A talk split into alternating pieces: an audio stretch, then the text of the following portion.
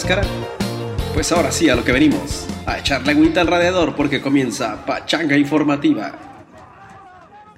¿Qué radio raza? Los saludamos con gusto en esta noche en Ensenada, este, dando inicio a este programa, dando la apertura a Pachanga Informativa, un programa social que seguramente será de tu agrado con estos temas que tenemos para ustedes, importantísimos que salen después del cotorreo, después de la borrachera, después de las retas. Y saludo con mucho gusto a mi compa Saúl. ¿Cómo está, compa Saúl? Excelente, canal. Aquí estamos, pues, de una vez más en la pachanga informativa, con muchas ganas de hacer madre. Excelente, por acá también me acompaña mi compa Franco. ¿Cómo está, compa Franco? ¿Qué tal? ¿Todo bien? Aquí, Franco, eh, saludando a todos. Escucha, si bien, saludando a los de YouTube. Mi compa en los controles, también los saludamos con gusto para darle eh, cabida a estos temas de la actualidad. ¿Cómo está, Rolly? ¿Qué tal? Un saludo a todos y como dice por ahí mi compa Alex Lora, mamá prende la grabadora, ya no va a ser la grabadora, va a ser ahora la computadora o el smartphone y ponle en el Spotify que voy a salir. Excelente, estamos, estamos celebrando este programa de apertura con todos ustedes para hablar sobre temáticas que seguramente les van a interesar, que por ahí discutirán con sus compas, con su familia, con la raza que cotorrean.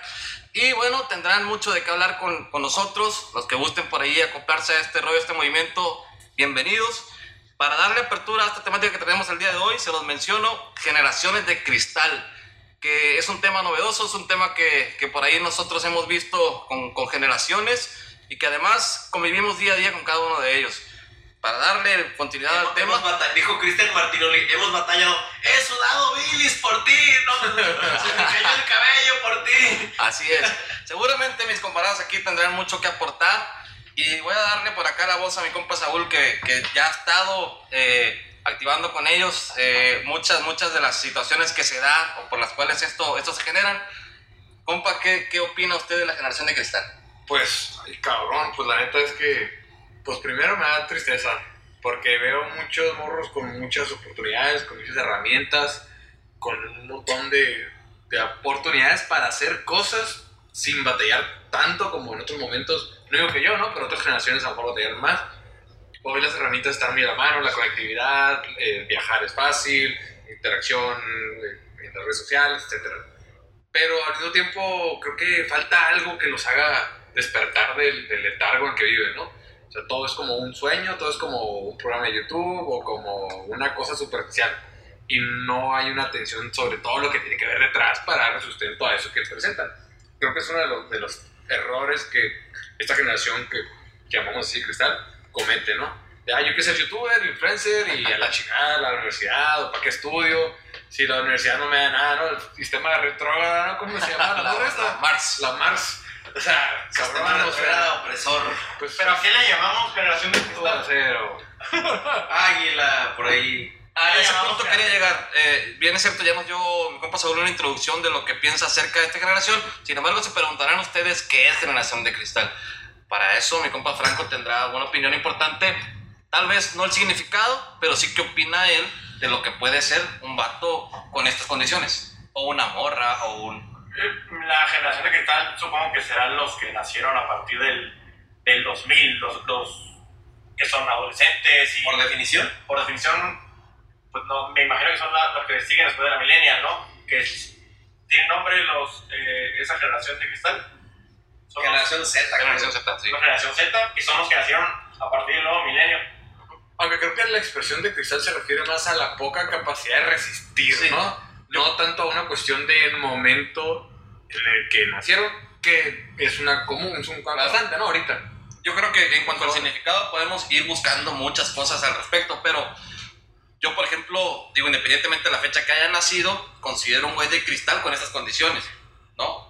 Que- ¿Es generación o personas de cristal? Porque si hablas de generaciones de tal a tal, Creo si son que- personas de cristal, pues puede ser un adulto, puede ser Creo que es más el hecho de que cons- encuentras mucha población con esas características en esta generación, sin que necesariamente porque hayas nacido en esa generación te encuentras en esas condiciones. ¿En qué, en- de cuánto a cuántos años consideran que es generación de cristal? Pues yo creo que los morros están ahorita en la universidad, ¿no? Prepa, universidad y recién egresados. Ya cuando sales de la universidad, ya la calle te enseña Toda la realidad. universidad, yo creo que... En los Sí, algunos 15, semestres. De los 15 a los 25 años, Sí, por Ya ahí. está en, el, está en el rango. ¿Tú, Rolly, qué opinas de eso? Mira, realmente yo tengo alumnos en esa, en esa etapa. Hace rato tocaron un punto muy importante que es que Centennial Ante los- llaman, ¿no? Ajá. Centennial. Ante los cambios drásticos, pues no, no tienen tanta, una respuesta tan, tan fuerte, ¿no? No, no, no son resistentes a, a- a los cambios. Y te lo digo porque, pues, llega, en la educación donde yo me desempeño, llegaron nuevas reglas, ¿no? De que ya no lo repruebes, de que tienen más oportunidades. Ahorita, en cuanto a la pandemia, pues no están presentando exámenes. este, se vinieron cambios muy drásticos también. Y, por ejemplo, yo no sé qué vaya a pasar cuando, pues, a nosotros nos sufrimos nuestra primera multa cuando, al, por manejar, ¿no? El- por chocar o así. Entonces, esas son situaciones que a mí me cuesta trabajo ver cómo las van a interpretar o, o cómo van a reaccionar ante, ante estas cosas, ¿no? ¿Cuáles son las características de, de esta generación de cristal? Podemos partir de ahí. Sí, de hecho yo iba a partir con la pregunta de que, a ver, no, no, no, nos, no nos vayamos también por un solo, solo punto. La generación de cristal yo creo que no solamente está en la educación.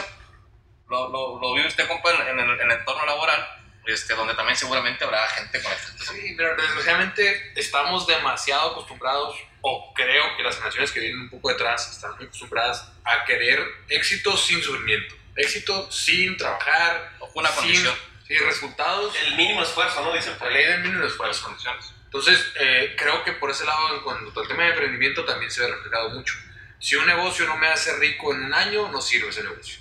Si no soy millonario, si no tengo carro al año, si no empiezo a gastar como yo sueño, en un año ese negocio no sirve. Cuando la realidad es que dos o tres años de trabajo arduo y constante van a empezar a dar resultados al tercero, al cuarto año, vas a ver. Esa es la realidad, pero esta generación no vivió o no aprendió este, ese tipo de esfuerzos, porque conocieron las startups. ¿Cuánto tiempo le, le costó Facebook ser Facebook?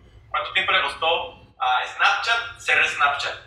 No fueron 10 años, ni 5 años, fueron un par de años, aparte ejemplos de emprendedores que le hicieron de inmediato. A lo mejor por eso ellos tienen esa mentalidad el sistema, la imagen, te ha permitido jalarte de esas personalidades para creer falsamente que el esfuerzo, se, digo, que el éxito se alcanza, se viraliza, vaya, con un, con un instante, errónea o acertadamente. Es que es en muy pocos casos, ese es el problema. Te iba a hacer una pregunta, Rolly, que tú estás más relacionado con esta idea. Estamos creando gente, o se está creando gente con una ideología errónea de la vida a través de los medios digitales. ¿Tú qué piensas de esto? los medios digitales es un bonche de herramientas. O sea, tú llegas a estudiar ingeniería mecánica. Supongamos que llegas a una escuela a estudiar ingeniería mecánica y te llegan con todo el bonche de herramientas, ¿no? Los dados, las matracas, y tú no sabes para qué se usa cada uno. Entonces, es un problema similar al que ellos están enfrentando. Tienen todo el cúmulo de herramientas y no saben por qué camino irse. Entonces, ahí es donde nosotros ya sabemos un poquito los millennials por dónde, porque ya Creo que, más un que, poco. creo que más que la falta de orientación en cuanto a usar las, las herramientas que tienen, creo que más bien es, no me interesa el proceso, dame el resultado ya ahorita. O sea, no quiero pasar por todo un proceso de trabajo o de, de elaboración o de estoy cocinando, quiero el resultado ya, porque todo está en inmediato. Ahorita no tienes que marcar, eh, ¿te acuerdas el teléfono de, de disco?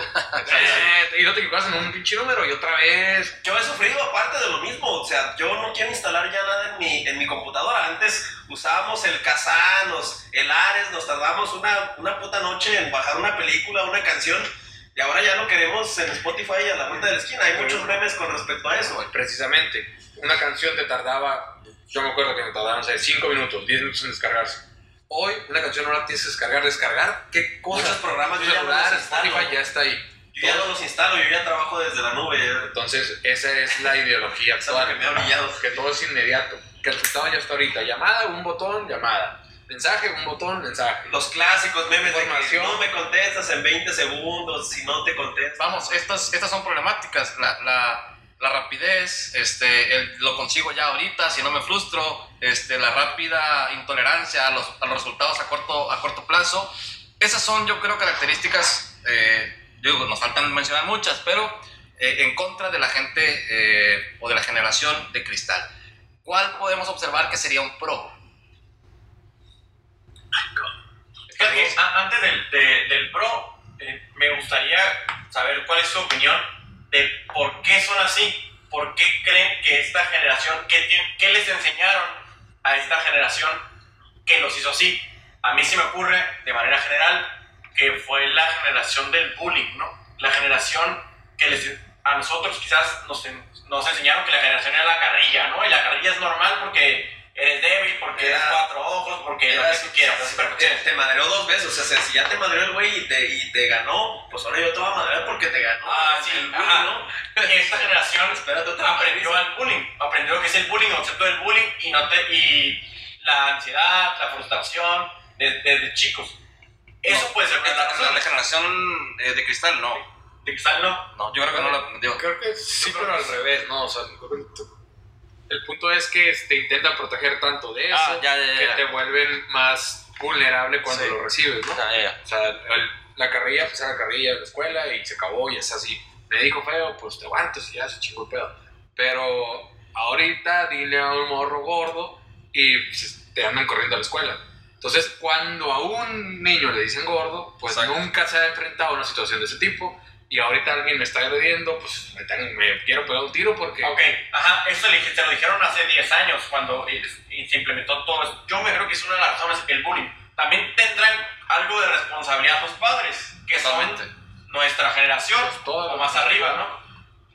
¿Por qué? Porque cambiamos de quizás una generación de padres muy estrictos o muy conservadores, muy de autoritarios, que es bueno, tienen sus pros, a unos un poquito más flexibles y un poquito más Open mind, sí, dicen en inglés, no yo. Open minds. A ver, Tiene sus pros y sus contras. ahorita hagamos un ejercicio antes de seguir analizando la, la generación de cristal, porque creo que nos compete mucho a nosotros en este rollo de nuestra propia película Volver al Futuro o Volver al Pasado.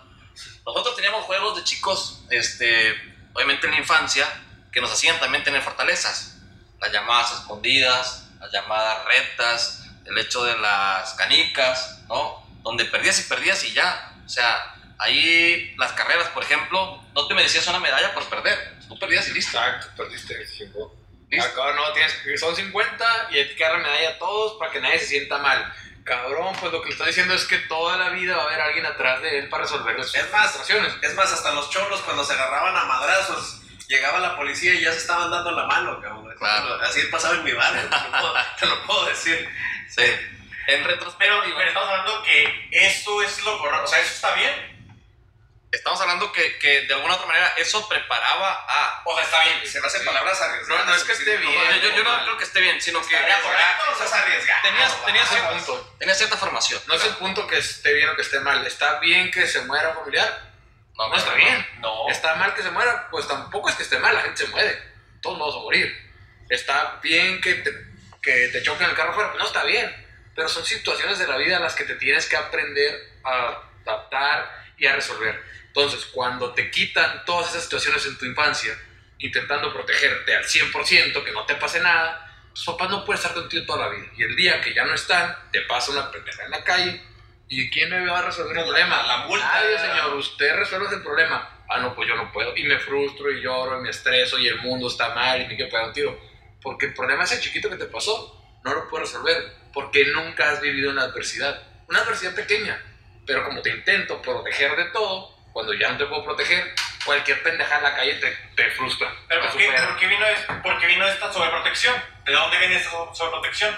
Yo creo que las generaciones anteriores, la de los padres, eran generaciones muy estrictas que sufrieron esa cuestión de la autoridad y dijeron, no es suficiente. Entonces digo, no, yo no quiero que mis hijos vivan lo mismo o sufran.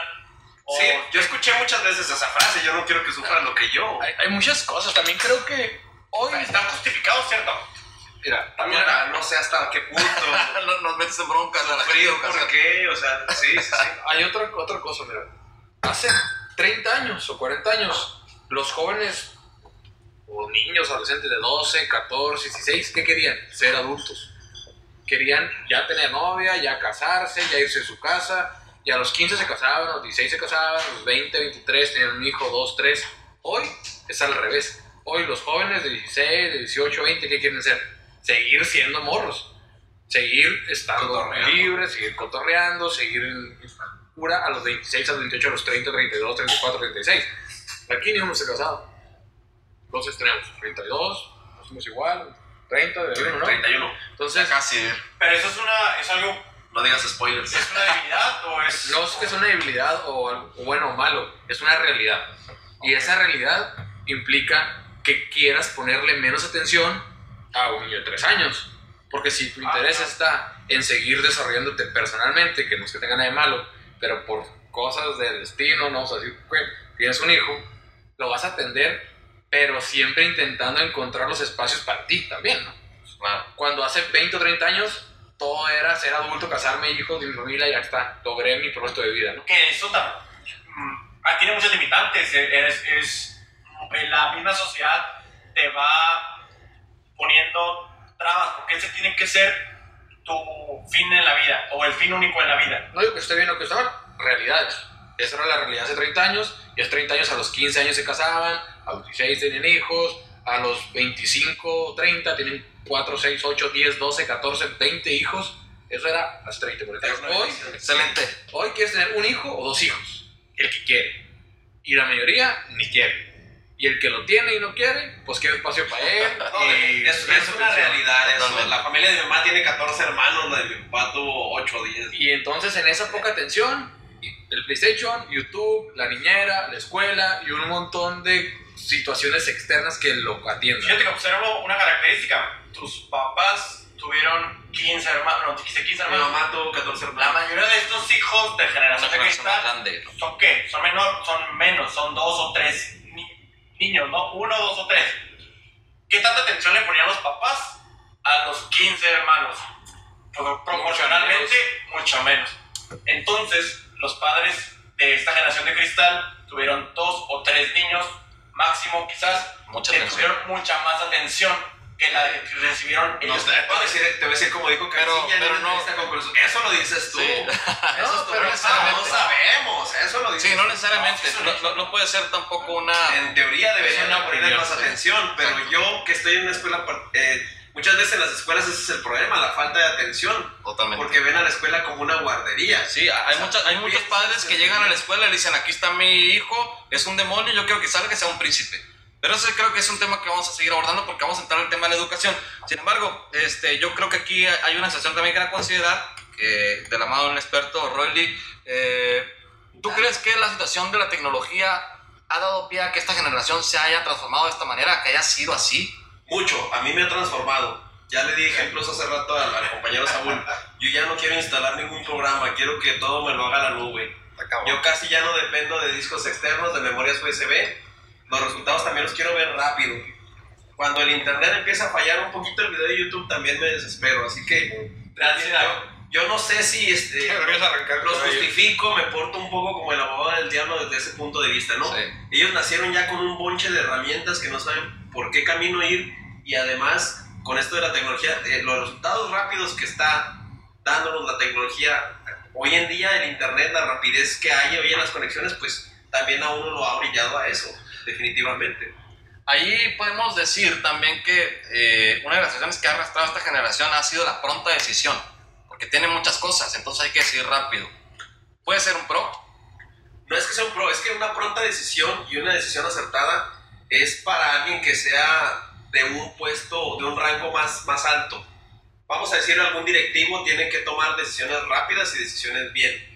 Entonces, eso no es... eh, Me preocupa a mí cuando alguien de la generación... ¿Cómo va a tomar la generación de Z o de cristal, como le estamos llamando, decisiones en ese momento? Yo te en lo particular, Claro. los alumnos que he reprobado son los que más me han agradecido, porque a, a partir de ese fracaso es como se han dado cuenta de que necesitan aprender y que necesitan fracasar para poder escalar. Pues al final de cuentas la adversidad es la que te prepara para una prueba más compleja. O sea, la vida se trata de resolver problemas.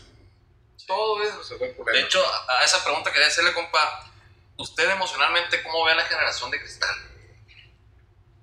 para la chingada. este, póngale pío. O sea, Objetivamente. Efectivamente. no, no puedo decir que todos, porque también siempre hay, digo, Sí, pocas sí, veces sí. me ha tocado dar clases, siempre Ajá. hay uno o dos morros brillantes, interesados, con ganas de aprender, entienden que no saben todo, pero desgraciadamente no es la mayoría. La mayoría están acostumbrados al resultado rápido, inmediato, al poco esfuerzo. Entonces, cuando uno pretende de transmitir algo en un esquema, en un proceso metódico, pues te resisten a eso porque no, no me interesa el proceso, no me interesa todo el chorro que me estás tirando, la paja. Morros estudiantes de derecho, y dices, "¿Pa- ¿cuál paja, cabrón? Vienes aquí a estudiar derecho, tienes que leer. Va, Totalmente. Ni siquiera puedes leer un párrafo. Y me hablas de que saque la paja, ¿qué? ¿Un párrafo? o sea, por Dios. Sí. Entonces, todo se vuelve en el resultado inmediato, en el resultado rápido. No resisto ese proceso de aprendizaje enfadoso, tedioso que tengo que pasar. No lo quiero, lo desprecio desde ya. Y como los sistemas educativos se adaptan a agarrarte rápido todo lo que tú quieres, para que no desistas, para que no, no desertes y mantener la estadística alta, pues es un caldo de cultivo perfecto para tener profesionistas, un chingo de egresados, pero con una calidad muy baja y encima con cero capacidad de adaptarse a la realidad de la calle. Porque en la escuela lo que quieras te van a resolver, tus papás en tu casa lo que quieras te van a resolver, pero ponte en la calle y ahí resuelves las cosas, a ver. Sí, sí, sí, claro, al final de cuentas, en, la- en el aula vas a aprender en ese cuadro de 4x4 las lecciones, las, las materias que tú quieras, la lección real de vida va a estar en la calle, estamos de acuerdo. Franco, ¿tú qué puedes decir eh, acerca del- de las situaciones pro de esta generación? Fíjate que mi- mi análisis son una generación más sensible a los problemas. Es decir, antes nos alejábamos mucho de las problemáticas sociales. Esta generación ha aprendido quizás en mayor o menor medida al cuidado del medio ambiente, a la conciencia social, a la protección de la diversidad sexual, a la protección de las, de las mujeres eh, por casos de feminicidio, ya existían quizás antes, pero con la comunicación, con las herramientas de la tecnología, se comienzan a ver. Y esta visualización nos permite transformarnos como sociedad. Y creo que eso es parte de, de sus pro. Ya existían las personas de la, de la diversidad sexual, ya existían las mujeres o el movimiento feminista, pero hasta ahora se han impulsado con, con base en la generación. más que impulsarse, han tenido ya un eco, ¿no? Han tenido, antes no eran tomadas tan en cuenta, ya ha sido un eco que se ha expandido. Digo, el movimiento de pasado de un día sin ellas, pues la repercusión que tuvo, ¿no? Fue muy, muy grande. Creo que eso es derivado del flujo de información, ¿no? Tan amplio. Más fácil los comunicamos, más fácil transmites la información, todo fluye y conectas con diferentes puntos de vista y entonces puedes tener un criterio más, más concreto o más correcto, adecuado a la situación del momento. Y sí, pues todo ese tipo de, de no campañas, pero ideologías o de grupos vulnerables que requieren cierto apoyo, pues llegan a conectar con más personas por la misma comunicación. Eso sí es algo muy positivo. Sí nos han, yo creo que sí nos han enseñado bastantes cosas.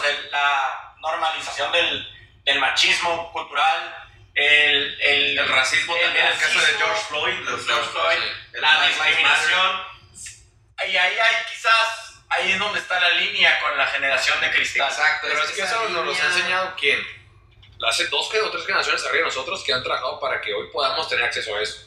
Que han sufrido, que, que les ha dolido, como tú dices. No, y, que han generado los canales de Sí, comunicación. el problema es esa línea que, puede, que, que- que se rompe, ¿no? Que a veces hace que sea muy sensible y que se le llame ya generación de cristal. En, en aquel entonces, eh, con los movimientos de antirracismo y todos los movimientos que, que podemos mencionar, se toleraba, el, se normalizaba el dolor, se normalizaba el sufrimiento, porque es parte del esfuerzo, es parte del, del Claro, desarrollo de la vida. Y ahora no tienes por qué venir a la vida a sufrir, o por lo menos es lo que... Es el otro polo, ¿no? El otro polo Es el otro totalmente. polo. Me que recuerda a una iglesia que está por aquí cerca de, de unos portugueses que Ah, de sus maridos. Ah, corazón. estaba en un programa de televisión. Totalmente de acuerdo. Muy bien. Eh, tú, Rolly, ¿qué puedes comentarnos acerca de, de, de este desempeño de la generación de, de cristal eh, en el ámbito de la educación? ¿Qué te ha tocado ver a ti como parte de una problemática importante para poder decir, híjole, que este plebe ¿no? está cañón? Es gente más consciente, sí, de lo que representan sus derechos, de lo que representan. Te Este, exigen, pero- dicen, profe, ¿por qué no lo feo? Está cañón. Ah, exacto. De- Pero está mal, está bien. esa ¿no? sensibilidad también se confunde. El hablar feo probablemente sea el, el alzar la vasca, ahorita. Pero probablemente yo imprimo Cagajo. pasión en mi, en mi docencia.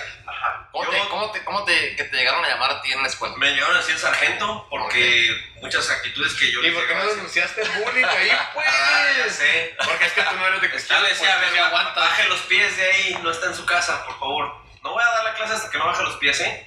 a la hora que usted Yo quiera. te subía en la. Era un tono más alzado de voz. Nunca falta el respeto y nunca le faltará el respeto a ninguno de mis alumnos, pero a veces sí llego a alzar un poco más la voz Claro. Pues que, ¿dónde tenía los pies? A ver.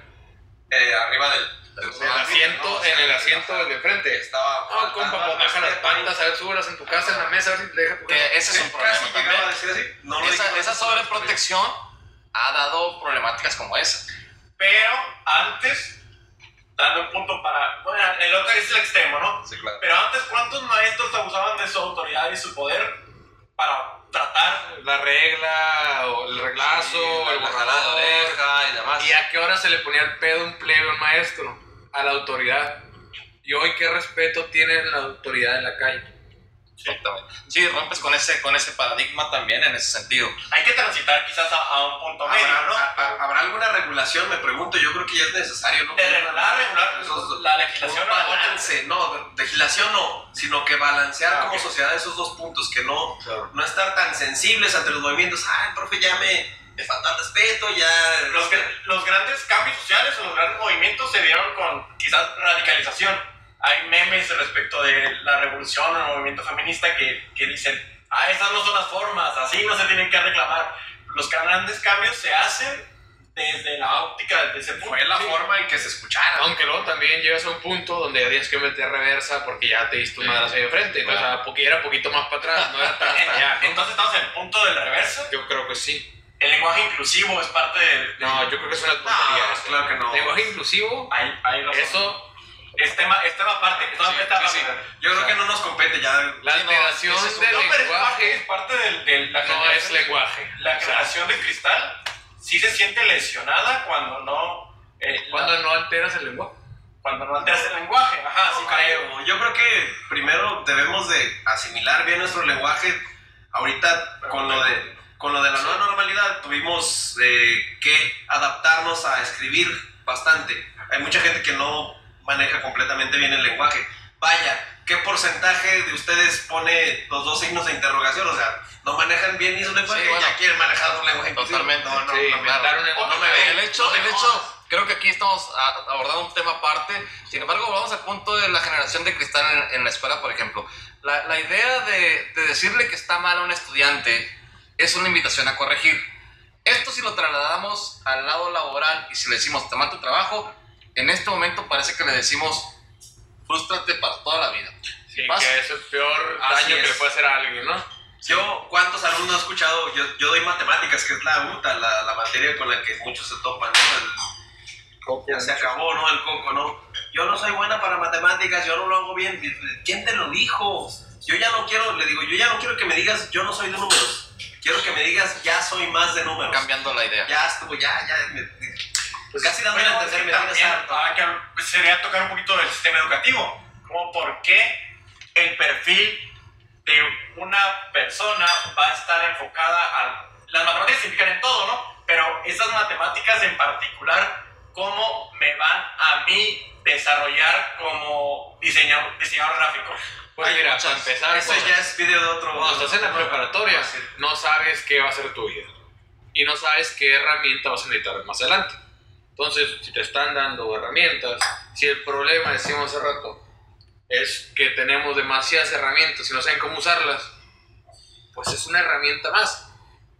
Vi un meme ayer que decía otro día, otro hermoso día sin usar el binomio perfecto, cuadrado, no sé qué madre. Y, y nunca dicen de la pinche literatura otro día más sin usar la Iliada y la Odisea de Homero. Siempre Ay, tienen que no, es matemáticas, carajo. Maldita sea. O sea, Siempre las matemáticas. yo soy abogado. Me tienen harto. Pero yo estoy a punto en un momento de estudiar una ingeniería. Ahí me hubiera servido las matemáticas que odié toda la prepa y la secundaria. Para mi suerte o no sé por qué, pero estudié Derecho. ok. Pero yo no sabía qué carrera iba a estudiar cuando estaba en tercero, cuarto, quinto semestre en la preparatoria. Y yo no sabía si esa herramienta me iba a ser útil o no.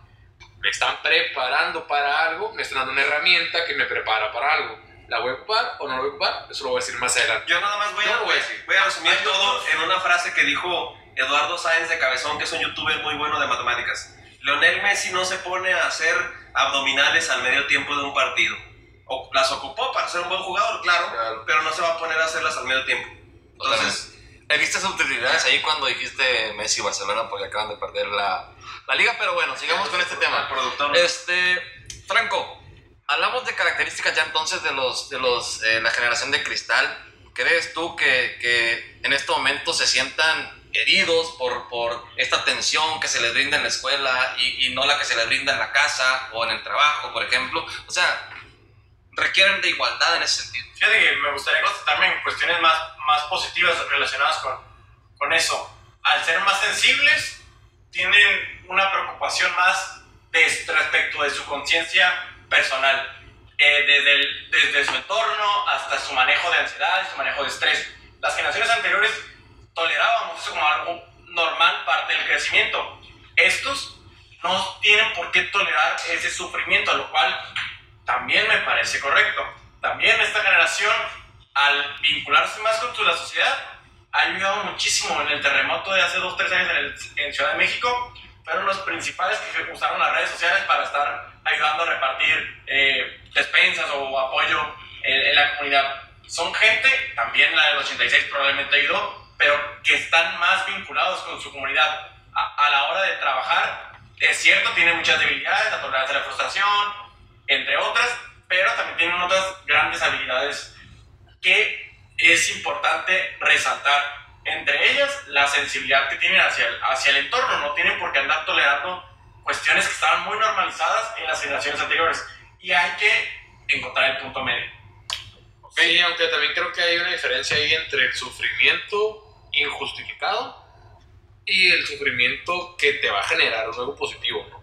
Sufrimiento en cuanto a trabajo, en cuanto a disciplina, en cuanto a un proyecto de vida, en cuanto al esfuerzo y el sufrimiento sobre, no sé, el racismo. Bueno, pues no tienes por qué sufrir de racismo porque no está bien, porque es algo que va en contra de la condición humana.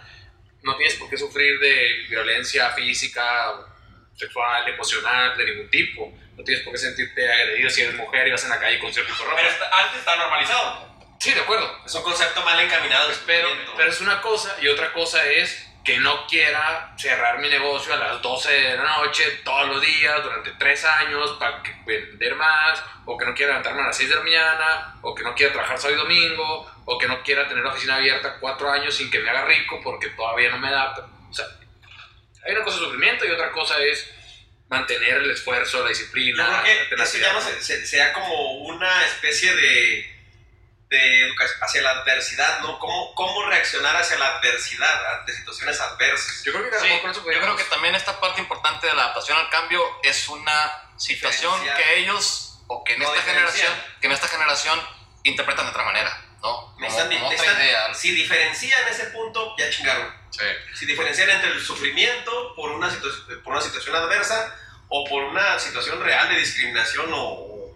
Creo que no tiene razón de ser, ¿no? Adelante, compadre. Saúl, ejemplo, algo- para igual para ir cerrando si quiere. Claro. Yo creo que, que sí, o sea, lo que dice Franco, creo que tiene razón. Al final es una perspectiva distinta y esa perspectiva distinta actual puede dar algo positivo y algo negativo. También pudiera ser. Lo negativo creo que yo es la poca resistencia a las situaciones adversas. Lo Totalmente. positivo, como dice, pues al final de cuentas hay una mayor aceptación de las necesidades de otros. ¿no?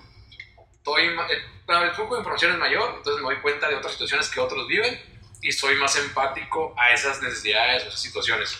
Y puedo actuar en consecuencia, puedo actuar, porque tengo un montón de herramientas. Creo que ahí está la diferencia. Porque Totalmente. que puedan actuar y que actúen es otra cosa, porque actuar implica acción, hacer cosas, esforzarse, sacrificar mi tiempo, mi dinero, a cambio de algo que creo que, con, que va de acuerdo a mi manera de pensar. Creo que muchos ahí se quedan cortos, como, no sé si consejo, pero recomendación o lo que pueda hacer para jóvenes. Esa es que, sí, ok, está bien que la situación actual sea una, tu visión es una, pero intentar ser más resistente a las situaciones adversas, entonces te va a dar un plus, porque por un lado eres empático a todo, tienes una mayor eh, aceptación o asimilación de los canales tecnológicos, del flujo de información, pero al mismo tiempo eres resistente a las adversidades, ok, entonces tienes una combinación de dos situaciones positivas, pero si intentas siempre, porque tengo a la mano las herramientas estas novedosas, actuales, modernas, pero que se me proteja siempre desde una esfera superior, mis padres, el gobierno, mis amigos, quien sea, pues estás perdido, no te van a dar protección permanente. La directora, mi profe. Ah, Totalmente. me va a hacer La gente que nos está escuchando por ahí, estamos hablando de la generación de cristal. Si tú tienes un compa, tienes un amigo, una amiga, un hijo este, este tema les va a interesar para poder darles tips, darles antecedentes, algunas situaciones que les puedan mejorar su actitud, su dinámica social y sobre todo su educación, que es a final de cuentas el pilar de la sociedad. Compa Franco, algo para terminar o culminar esta idea. Como toda generación, eh, la, la generación de cristal tendrá sus pros y sus contras. Lo importante es qué cambios y qué acciones tomen en, cuando les, les toque tomar decisiones dentro de la comunidad. Más allá del, del pensar que sí ha generado una gran comunicación, las acciones que ellos realicen serán determinantes para nuestra sociedad. Ya lo pasado, pasado está, entonces habrá que Diría por ahí un cantautor. habrá que estar, Cantando. ser sensibles y adaptarse a los cambios. Ojalá que esta, esta generación de- que, que sigue de tomar las decisiones pueda llegar a consolidar todas esas herramientas y hacerse valer de otras para ser más fuertes. Mi Rolly en los controles, ¿qué opinión tienes a este respecto para concluir el tema? ¿Qué tal? Únicamente que diferencien entre lo que han mencionado muy bien por ahí, la, el sufrimiento por una adversidad que no es tan grande ante un sufrimiento mayúsculo que puede ser por una discriminación, por racismo o por algún trato este, de alguna situación de estas negativas, ¿no? Si logramos que esta generación sepa diferenciar entre eso y sepa reponerse, reinventarse ante la adversidad, creo que podremos generar cosas grandes, ¿no? Es, eh, yo creo que es el único punto que les falta y yo sí veo que tiene potencial. Yo, a pesar de los miles de comentarios negativos de, de la mayoría de nuestra generación y de los boomers y de otras generaciones más arriba, yo sí veo algo positivo. Yo sí creo que se puede explotar y es nada más cambiar un poquito ese switch. Claro que no va a ser fácil, pero se puede lograr. Muy bien, acaba de escuchar entonces la generación de cristal a través de la pachanga informativa. Te invitamos a que nos sigas en medios digitales, en nuestro Facebook, Instagram, podcast, en, en Spotify. Y aquí te esperamos en nuestra siguiente sesión hablando de temas como este y muchos más. Te saludan los compas de la pachanga informativa. Muchísimas gracias. Hasta Luego. ¿Qué rollo, compas? Por hoy se nos terminó la agüita para el radiador, pero no las ganas de seguir echando la pachanga informativa. Hasta la próxima.